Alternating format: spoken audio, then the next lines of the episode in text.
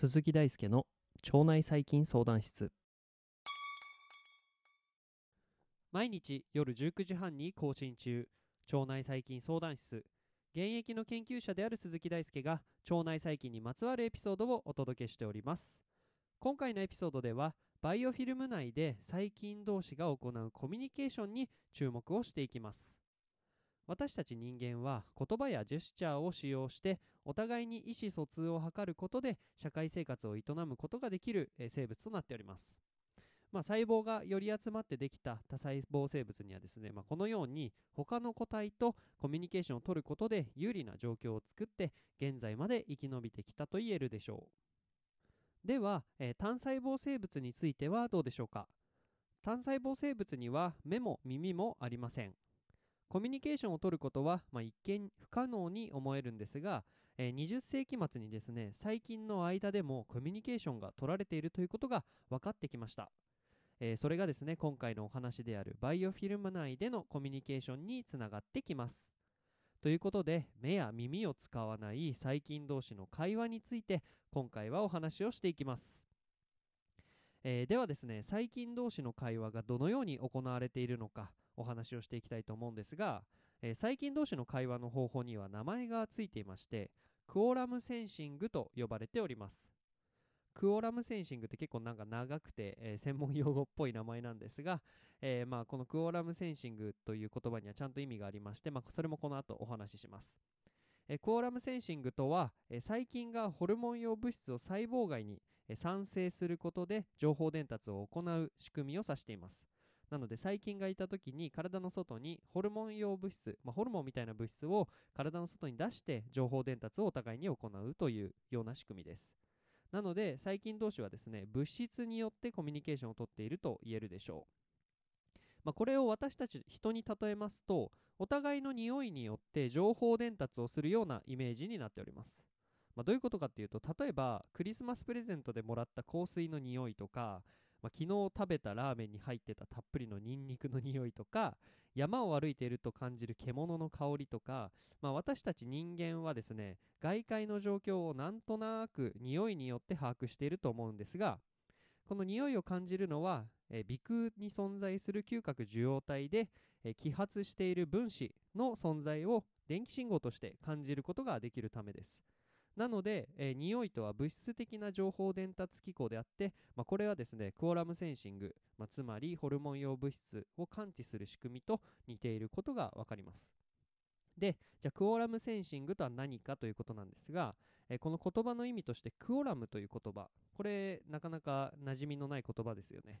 まあ、これ意味としては低速数定まる足の数と書いて低速数と読むんですが低速数と呼ばれる会議の成立に必要な人員の数としての意味があります。なので会議に必要な人員の数なので、えー、一定の菌数細菌数が集まることで、えー、細菌のコロニーやバイオフィルム全体としての機能が発現するということから1994年にグリーンバーグ博士らによって名付けられたのがこのクオラムそしてクオラムセンシングと、えー、低速数感知と日本語では表現しますかね、えー、というものになります。で、まあ、論文の一部について、まあ、これ意訳してくるとですね、まあ、我々は細菌の振る舞いの最小単位を、えー、クオラムと表現する。クオラムセンシングの一種であるラックス R、ラックス I 系は、えー、細菌コミュニティにおける同意を取る上で効果的である。えこれまでに発見されたラックス R ラックス I 系は細菌の密度依存的に遺伝子の発現量を制御する役割を担っているということです。ちょっと長くてしかもラックス R ラックス I とか謎の言葉も出てきたんですが、まあ、つまり細菌の最小単位としての細菌密度が揃うことによって細菌の遺伝子発現量が特異的に制御されてある機能を発現するというのが、まあ、このクオラムクオラムセンシングの概略ですね。では最後にですねクオラムセンシングの仕組みについて簡単に説明していきます。クオラムセンシングの仕組みについてはケブステーションに非常に解説として参考になる記事があったのでそれを講師にお話ししていきます。えー登場するのは、えー細菌の放出するホルモン用物質である自己誘導因子英語で言うとオートインデューサーと呼ばれる物質が、えー重要になってきます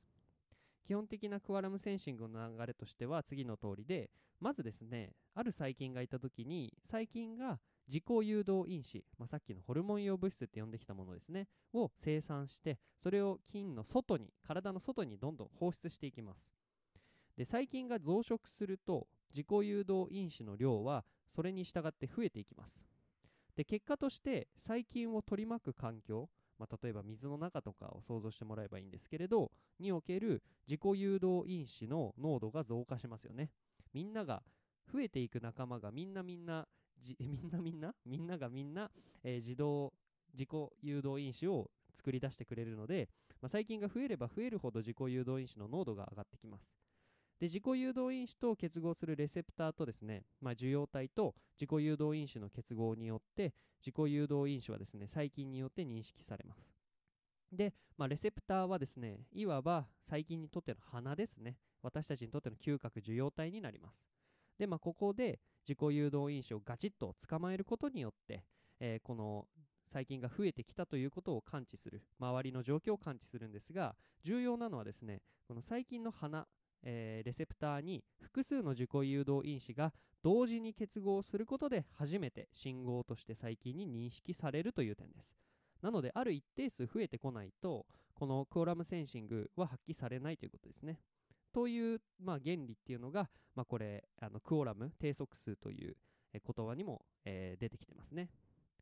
で原著論文のネタバラシとしてはさっきラックス R ラックス I 系という謎の言葉が出てきたと思うんですけどこれはラックス I っていうのが自己誘導因子を合成する酵素。ラックス R がそのレセプターとして意味を持ってます。まあ、これらを合わせて、えーラックス R ラックス I 系と呼んでいました、えー細菌同士の会話に使われるホルモン用物質としての自己誘導因子はですね、えー細菌種に特異的なものから細菌種に共通する、えー細菌間で共通するですねものまで知られています。まあ、この前者つまり細菌種に特異的細菌その細菌種にしか見れないものについては、まあ、その細菌にしか伝わらない言語であるのに対して、まあ、後者はですね、まあ、つまり細菌間で共通の、えー自己誘導因子は、えー細菌の公用語みたいな感じのアナロジーが成り立つと思います、まあ、このですねクオラムセンシングがバイオフィルムの、えーコミュニケーションを担っています。まあというかクオラムセンシングの仕組みがないとバイオフィルムの形成がうまく進みません。ということで次回はですねクオラムセンシングによって成り立つバイオフィルムの形成過程についてお話をしていければと思います。腸内細菌相談室は腸内細菌についてわからないことがあるあなたのために存在します。わからないことや難しいことそして紹介してほしいことがあればメッセージをお待ちしております。論文の紹介から基礎知識の解説まで腸内細菌相談室を使い倒しちゃってください。あなたのリクエストが番組になります。ということで本日も一日お疲れ様でした。